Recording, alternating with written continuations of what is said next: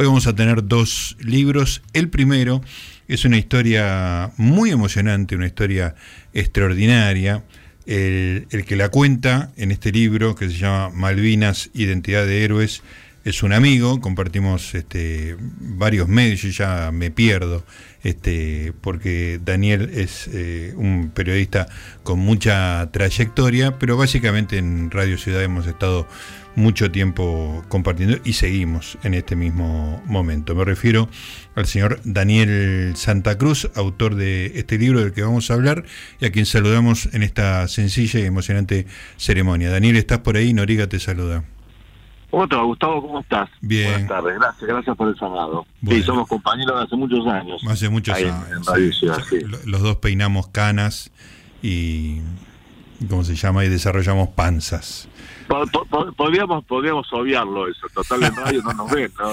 ¿Para qué contar tanto detalle? Tu imagen ya es muy conocida de, mucho tiempo en La Nación Más también, así que no puedes este, disimular tu perfil, pero estás mejor que yo en ese sentido, así que este, no tengo nada que decir. Bueno, Dani, ahora hablando en serio, eh, una gran historia, la de la recuperación de los nombres de los soldados caídos en las islas.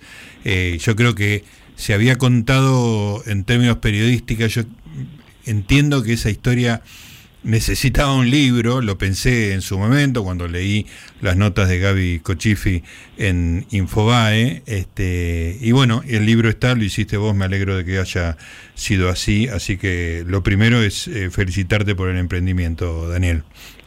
Sí, gracias Gustavo. Vos sabés que para mí fue muy... Era como una obligación también escribir ese libro. Te digo porque, porque eh, yo, yo cubrí toda la identificación, el proceso de identificación de los cuerpos de los soldados argentinos sepultados en Darwin, eh, para el diario La Nación y para La Nación Más. De hecho, en el 2018 ah, hicimos un documental para La Nación Más que me permitió viajar junto con los dos protagonistas de esta historia, que son Julio Aro, un veterano de guerra argentino, y Jeffrey Cardoso, un coronel inglés. Viajé a Londres, estuve en Ginebra, fui a Malvinas dos veces con ellos, recorrí el país hablando con, con familiares, todo eso en un contexto de trabajo periodístico. Claro.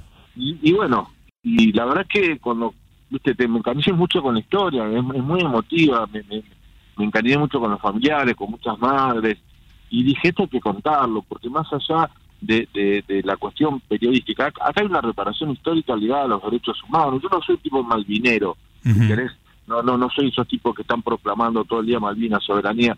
Eh, entiendo el contexto, pero ahí hay una una historia para que yo creo que había que contar, ¿no? Y bueno, eso es lo que intenté hacer con este libro, que es un poco, te cuenta todo el trasfondo de lo que costó, y que este cuento brevemente por qué costó casi 40 años identificar los cuerpos de estos chicos, y después también el libro rinde como una especie de homenaje, porque eh, eh, sobre el final ahí eh, cuento la vida de cada uno de los soldados, a ver, porque recuperaron la identidad, pero también recuperaron su historia, quiénes eran, qué hacían, cómo murieron en la guerra, qué pertenencias tenían el día que murieron, qué pertenencias se rescataron cuando exhumaban los cuerpos, que cuenta parte de su historia.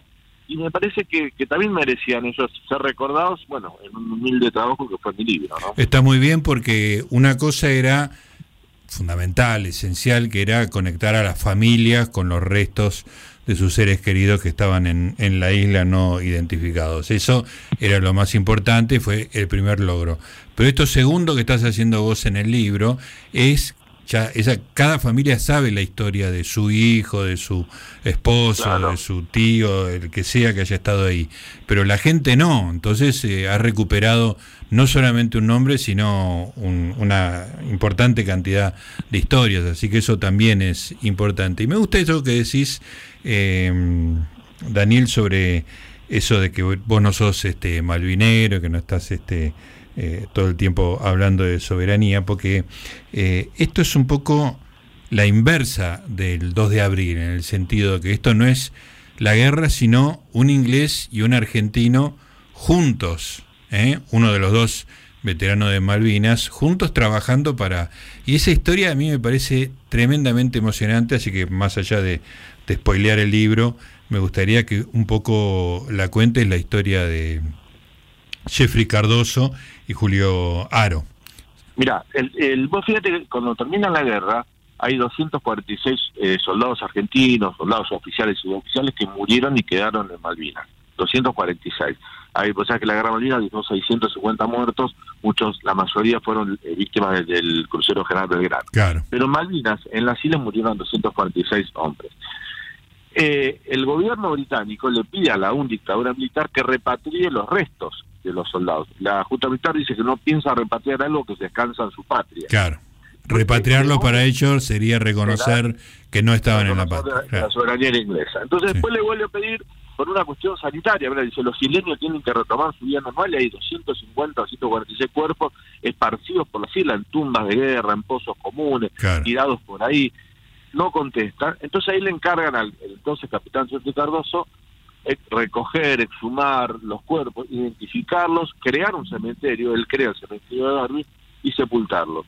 Cardoso identifica 125 de los 246, deja un informe, que es el informe Cardoso, y cada uno de los ataúdes tenía información, tenía las pertenencias, mucho dato, él me lo dice en persona, con el informe para los datos que tenía dentro de cada tumba, dice, en unos meses, uno viene el gobierno argentino, identifica a los soldados. Te pido, te pido, Dani, que ahí paremos un segundo porque eh, este personaje para mí es extraordinario y me, y me, gusta, me gustaría que cuentes un poco quién es Jeffrey Cardoso. Uno de los datos que, me entero por tu libro más en profundidad es que él no era veterano de, Malvinas, él no había combatido, sino que lo mandan especialmente a hacer, esta tarea. Trabajo. Sí. Claro, él no, él, no se iba a combatir en Malvinas, él se dedicaba eh, de, su rol dentro de las fuerzas eh, británicas, era el, era el oficial que llegaba al, a, como la gente que contenía, trataba de readaptar socialmente a los veteranos de la distinta guerra, o sea que Gran Bretaña tiene distintos enfrentamientos,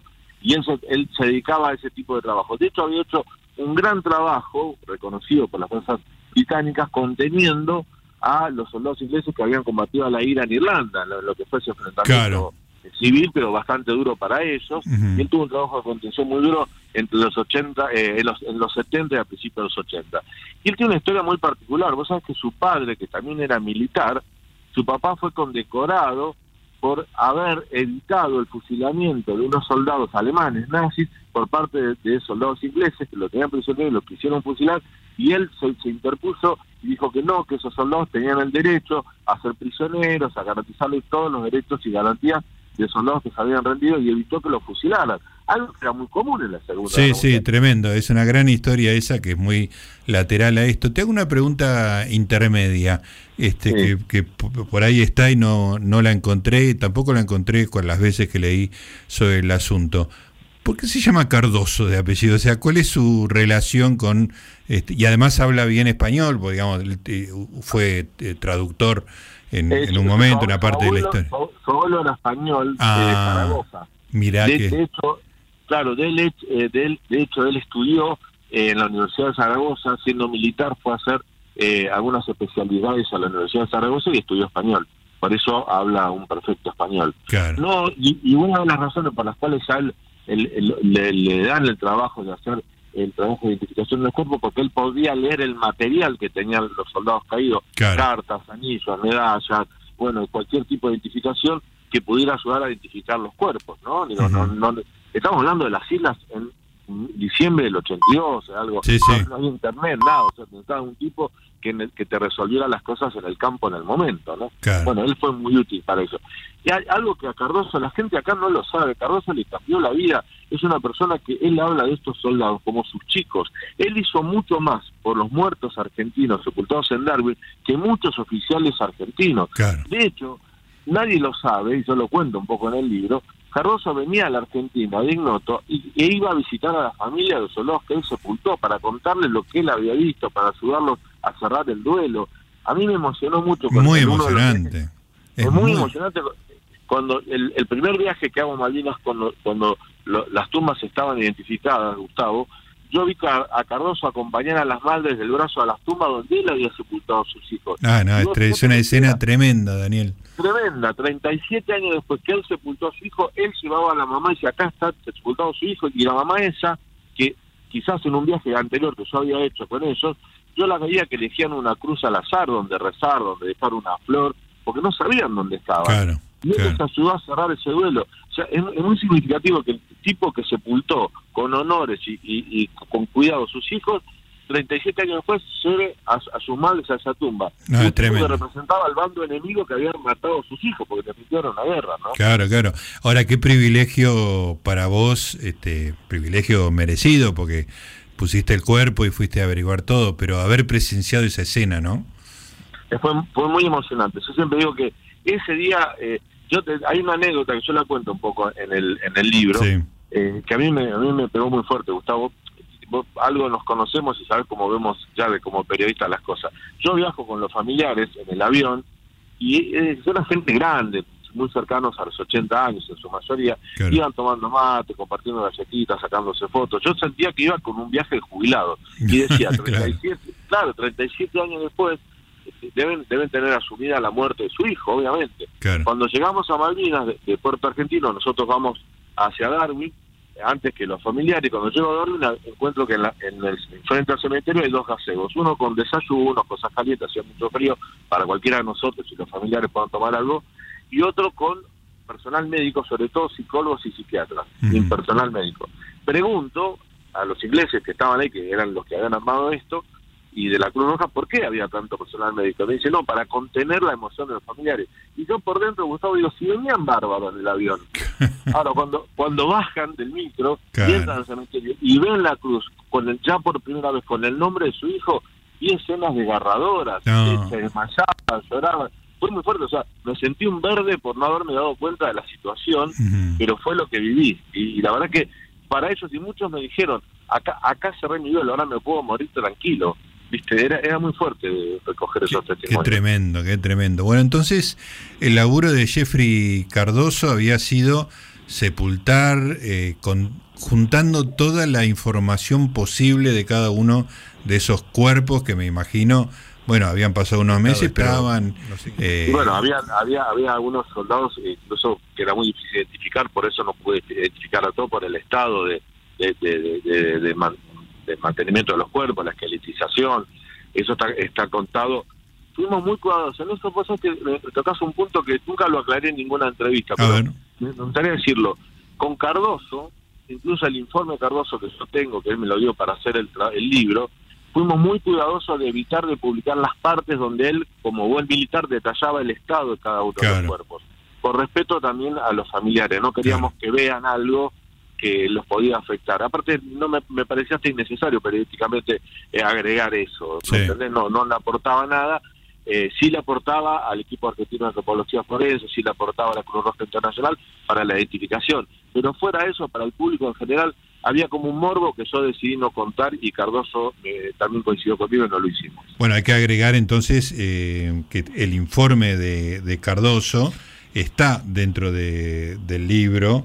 Este, Ah, Sí, está en, está en el libro. Sobre el final del libro reproducimos eh, el informe, que es un documento histórico. sí, Y vos absolutamente. fíjate lo, lo que es esto, ¿no? Que vos, los dos, dos veteranos, un veterano de guerra argentina y Cardoso, ellos se conocen de casualidad, porque Julio Aro, cuando viaja a Londres a un encuentro con eh, veteranos de guerra ingleses, él era ami- amigo de, de Tony Davis, que era presidente del Centro de Veteranos de Guerra de, de, de Falkland, así le llaman ellos, de Malvinas, y, y, y como él, eh, Julio Aro, no habla inglés, para ese encuentro le ponen un traductor, un militar que hablaba español era Julio, era José Cardoso. Sí. Ahí lo conocen. Termina la reunión y, él, y Julio le cuenta que él quería hacer algo que los gobiernos argentinos no le daba pelota, que era identificar los cuerpos de estos soldados.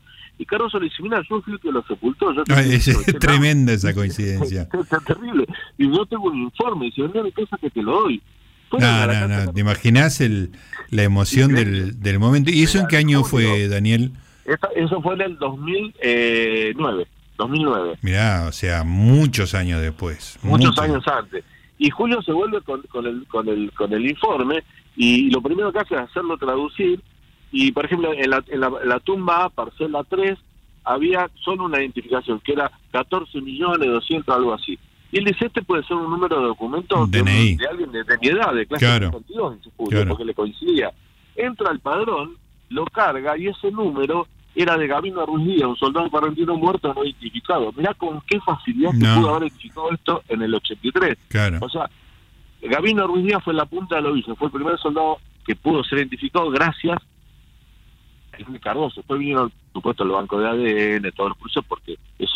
Sí, ya un trabajo científico, pero claro, era era simplemente una, una cuestión de, de voluntad, de un acuerdo político. Voluntad que no hubo. Bueno, ahí vos decías que esto es lo contrario a soberanía. Por Malvinas, dentro de las relaciones bilaterales con el Reino Unido, eh, Malvinas siempre estuvo eh, fuera de agenda porque los dos pugnaban por la soberanía. Entonces no se podía hablar de Malvinas. Y no poder hablar de Malvinas le privó a, las, a muchos familiares, a prácticamente a la familia de 321 soldados, poder avanzar en la identificación de los cuerpos porque de eso no se hablaba. Que es impresionante porque es una idea lo tuyo. Una idea abstracta, digamos, que, es este defendida con uñas y dientes y y, ciegamente y que no puede ceder en nada, qué sé yo, mm. impidía eh, el alivio de un dolor un dolor eh, concreto, ¿no? El de las familias. Claro, claro. Vos fíjate que ¿Quién destraba esto? Unido al tuyo, yo te digo porque te conozco tu gusto musical. Gaby Cosifi, que es periodista que colaboró mucho con Jeffrey y con Julio, lo contacta a Roger Water, que en el 2012 venía a tocar a la Argentina. Sí, que hizo como 20 recitales, me acuerdo, fue un éxito tremendo. ¿Te acordás que fueron muchos? Y Roger Water, que venía a tocar a la Argentina, tiene una historia particular, la, la hemos visto en The Wall, ¿no? Él, su papá muere en la Segunda Guerra Mundial, su abuelo muere en la Primera Guerra Mundial, y su papá están sepultados en algún lugar de Italia y él no lo sabe. o sea, es una historia muy, muy particular. Le llega muy, muy derecho. Le llega muy Y él le pide a Cristina, presidenta haga algo por esto. Y a partir de ahí empieza a motorizarse algo que después, igual se tomó su tiempo, lo ejecuta casi en su totalidad el gobierno de Mauricio Macri. Pero lo empezó a mover eh, Roger Waters. Yo lo entrevisté en, Londres a Roger Waters y él me dijo, para mí eh, Argentina es esto. Yo no quiero, me dijo, cuando me dio entrevista, me dijo, yo no quiero hablar de, de, mi gira, de nada, yo quiero hablar de esto, en tu, de los soldados. Digo, no, vamos a hablar de, de la identificación. Y me contó lo que para él significaba poder colaborar con la identificación de, los cuerpos de estos chicos por su historia personal, ¿no? Claro, vos sabés que uno de los últimos discos que él hizo con Pink Floyd, que se llama The Final Cut, es un, es un disco que tiene que ver con la historia del, del padre y del abuelo y hay referencias muy directas a, a Malvinas y a Thatcher y todas las cosas que, él, que él piensa y es, y es muy anterior a todo esto, o sea, no, yo no me acuerdo, pero es un disco de la década del 90, me, creo. Este, me, parece que es el, último disco antes de que él deje la banda, si no me equivoco. Pero, pero eso está muy involucrado con esto. Bueno, acá participó y ayudó mucho. Bueno, por lo menos puso, eh, destrabó esta cosa que vos decías, que los gobiernos pudieron hablar y salir de, romper el paraguas a la soberanía y decir, bueno, muchachos, esto es un, una cuestión humanitaria. ¿Y vos sabés quiénes colaboraron mucho para que esto se haga? Párrafo aparte, los isleños. Los isleños respetan mucho eso. Eso me interesa mucho que me cuente. Déjame meter un solamente un paréntesis. The Final Cut es del 83. O sea, es un disco que sale pegado a, la contienda, a la guerra. Es un disco que se, que lo, sin saberlo, sin ninguna relación, bajo el gobierno de Thatcher, y con Jeffrey Cardoso trabajando, digamos, en en, la identificación de los cuerpos, y armando un, cementerio, un, extraordinario detalle que hasta no conversar con vos no me, no me había salido. Claro, de Wall es del 82, así que es toda esa, esa época. Este, pero contame un poco de los isleños porque me interesa mucho eso que me, estabas esbozando. Bueno, los isleños fueron muy colaboradores, o sea que ellos pero no tienen una tanta logística, pero colaboraron en todo sentido con la Cruz Roja y con el equipo argentino de antropología forense y con los familiares de los soldados en los viajes que se hicieron para para que vayan a, las tumbas. Permitieron, a ver, entre otras cosas, hay un gran trabajo también del ex embajador británico en Argentina, Mark Kent, que era un personaje, yo tuve la posibilidad de tratarlo mucho. Eh, bueno, y los isleños fueron muy colaboradores con este punto. Y hay eh, un hecho que a mí me tocó que sucedió el 18 de marzo del 2019, que eh, fue tapa del diario La Nación, eh, que yo estaba en, las islas, eh, en el cementerio de Darwin, y los familiares les habían pedido, como homenaje a los muertos que acababan de ser identificados, poder desplegar la bandera argentina mm. en el cementerio de Darwin. Y el gobierno de las islas, que tiene leyes eh, muy estrictas con respecto a... O sea, vos y yo viajamos allá, no podemos eh, mostrar ninguna bandera claro, no podemos ir con un gorrito que tenga la banderita argentina. No, porque es provocador y ha, habido peleas en pares y ese tipo de cosas, entonces ahí tratan de evitarlo.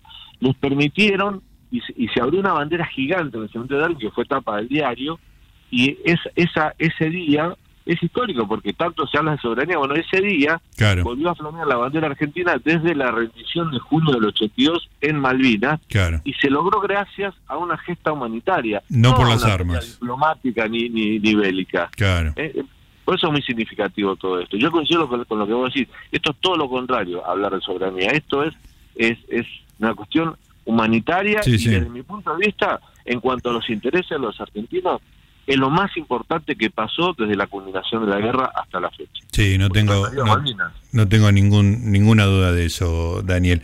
Eh, y contame el rol de, de Gaby Cochifi. Eh, ella fue la que conectó a Roger Botes, pero trabajó bastante en el asunto, ¿no? Eh, Gaby trabajó mucho, hay un, hay un capítulo en mi libro dedicado a su trabajo, Gaby se comprometió mucho con Julio Aro, eh, con Jeffrey Cardoso, hablando también con los familiares, eh, pero como periodista, pero también como un, como una persona que militó la causa, ¿no? de, la identificación de los cuerpos. Eh, con su contacto como periodista eh, pudo hablar con Oscar Parrilli, le exigió a Parrilli de alguna manera la Parrilli le dijo, bueno, hagamos una foto y ella le dijo, no quiero fotos, yo quiero que pongamos en marcha un programa, identifiquemos a y dice, bueno, tráeme firmas.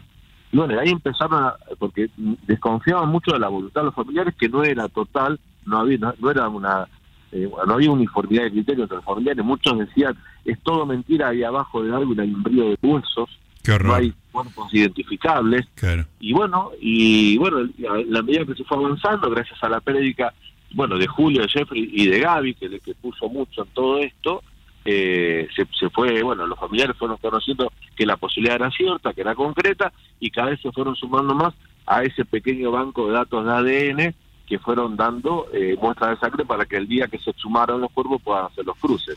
Eh, eh, Gaby como periodista, pero sobre todo como integrante de, de integrante de a ver, enamorada de la causa, si quiere, el libro porque Claro que sí, está muy muy bien que lo hayas hecho.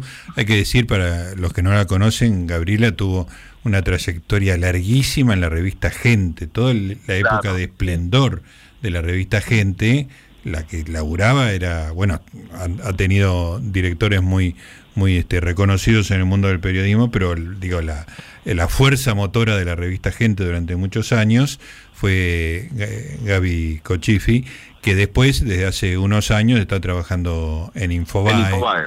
¿no? Y... Bueno, y desde Infobae también le ha dado mucho mucho espacio a esta causa. Vos decías que has leído muchas notas eh, de ella y sí, ha hecho un gran laburo, Gabriela, sí está muy reconocida. Escúchame, y el equipo argentino de antropología forense es el mítico equipo que trabajó en la identificación de los desaparecidos cuando había arrestos. Exactamente, con la misma persona que es el doctor Luis von der que eh, lo dirigió. Y Luis von der el, año pasado, producto del exitoso trabajo que él hizo con la identificación de los cuerpos en Malvinas, que ha sido premiado incluso en Ginebra, eh, ha sido declarado como un trabajo de acuerdo diplomático, de eh, de un, digamos, de derecho internacional a la identidad. Eh, hoy, ocupa, hoy es director de los equipos forenses de la Cruz Roja Internacional. Mm, dejó el, EAF y está trabajando en Ginebra. Yo suelo chatear con él cada tanto porque, bueno, ahora tengo que enviarle el libro, justamente me hiciste que es una deuda que tengo que enviarle el libro a Luis que, que tanto hizo por que hizo trabajo perfecto. Luis von der a mí me dijo, en, en alguna de las entrevistas que hizo, dijo, el informe Cardoso, yo te voy a decir lo destacabas a Cardoso, pero te voy a decir lo que dice alguien absolutamente imparcial y técnico, ¿no? Como Luis. El informe Cardoso, por los detalles que dejó, fue tan o más importante que cualquier eh, estudio de ADN. Mira que, mira que genial. trabajo. Es genial eso. Y después me dijo, el cementerio de Darwin es un cementerio perfecto. Yo conozco el cementerio. Fue preparado, pensado por el, por la tierra, el lugar que se eligió, por el tipo de tierra, por el, el, el, el declive que tiene hacia el mar, para que los cuerpos se pudieran mantener en los cajones. De hecho, cuando se exhumaron se encontraron con los cajones en perfectos estados, las bolsas en perfectos estados, que permitió hacer un, un trabajo muy accesible casi 40 años después, ¿no? A mí la figura de Jeffrey Cardoso me impresiona mucho, porque es un tipo que, que tiene que le dan una tarea, es un personaje de película norteamericana, ¿no? Total, este, de una película, película de Clint muy enganchado con esta historia. Él estuvo acá, estuvo hace poco eh, en Buenos Aires, nos hicieron una entrevista junto por mi libro a, Julio Arba, Jeffrey, a mí en el programa de Pablo Sirven, en La Nación Más, estuvimos tomando un café con él charlando, y bueno, me dijo, eh, eh, ¿qué, tu, ¿qué estuvo haciendo, Jeffrey? Que hacía 20 días que estábamos en Argentina y yo no sabía, y estuve visitando a las mamás. No. Una persona que quedó enganchado con la historia. Sí, sí.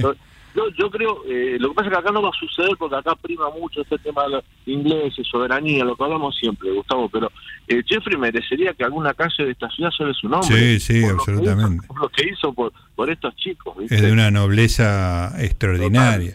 Además, imagínate el salto cultural, porque estos soldaditos, en muchos casos, hay, hay algunos subtenientes, pero hay, hay de todo, digamos pero ir a ver a las provincias así, una persona, una cultura totalmente distinta, o sea, el tipo eh, hizo todos los saltos que había que, cruzó todos los puentes que había que cruzar, ¿no? Todos. Eso me, parece realmente extraordinario. Y, las madres se lo valoran mucho, yo lo, he visto, que al principio, imagínate, un coronel inglés, claro. había una distancia, y él fue y se bancó el rechazo, insistió, y hoy tiene lo adoran. Yo lo he visto, viajaban con nosotros en los vuelos de, familiares y las sacaban fotos con él, le agradecían, le daban besos.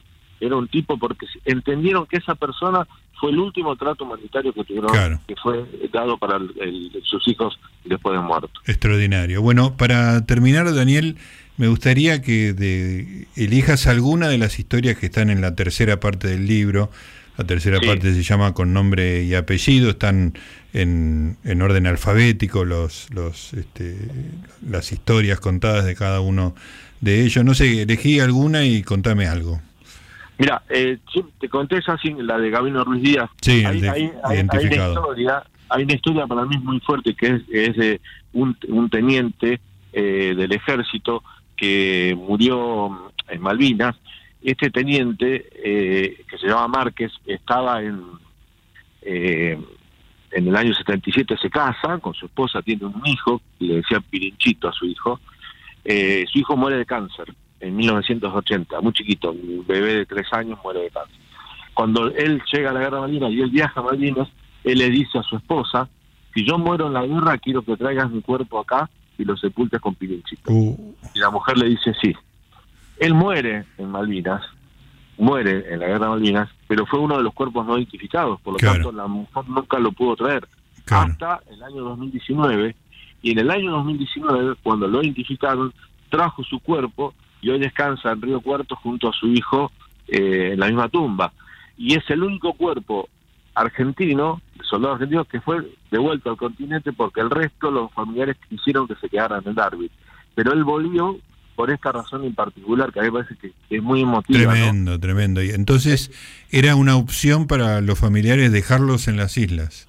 En el acuerdo, en el acuerdo que se firmó entre Gran Bretaña y Argentina, la decisión final si se quedaban en Darwin o, eran traídos a la Argentina y, poder eh, ponerlos a descansar en un cementerio local, la tomaban los familiares. Todos los familiares decidieron que los, los soldados sigan sepultados en Darwin excepto la, la, historia del teniente que te cuento que tiene una historia particular. Una promesa que la mamá de su hijo Humberto le, había hecho y la quiso cumplir. Extraordinario, Daniel. Bueno, no tengo más que felicitarte. Es, como te decía, es una historia que se merecía tener un, un libro que la, que la ponga en detalle, que la, que la fije. Este, con la calidad que tienen los libros, ¿no? con la entidad que tienen los libros. Te toca a vos, me parece genial que vos hayas dicho en algún momento, esto me toca a mí, porque estoy acá, hice todas las entrevistas, conocí a la gente. Esta es una historia que la tengo que contar yo y, lo hiciste, acá está el, libro, así que no me queda más que felicitarte. Gracias, gracias por, por la charla, por el espacio. Sabes que te, aprecio mucho, Gustavo, y bueno, eh, para mí es un honor estar en tu programa. La verdad que, que, yo, la gente que hace radio para, para darle espacio a la cultura de los libros, lo valoro muchísimo y bueno, eh, es un gusto poder hablar de mi libro en tu programa, así que te agradezco mucho. Te mando un gran abrazo, Daniel. Abrazo, Gustavo, hasta luego. Ahí estaba, ¿eh? Daniel Santa Cruz, un libro muy importante porque de alguna manera para mucha gente, para mucha gente el, tema sigue, hay mucho para discutir, y hay, han aparecido varios libros sobre lo que pasó, la trama secreta, bueno, todo ese tipo de cosas, pero para mucha gente este es el, el cierre, una historia maravillosa que no tiene que ver con con, con guerras, sino con gestos de humanidad y en particular con el capitán inglés eh, Jeffrey Cardoso, que me parece una historia realmente extraordinaria. Así que un gusto haber conversado con Daniel Santa Cruz, autor de Malvinas, Identidad de Héroes.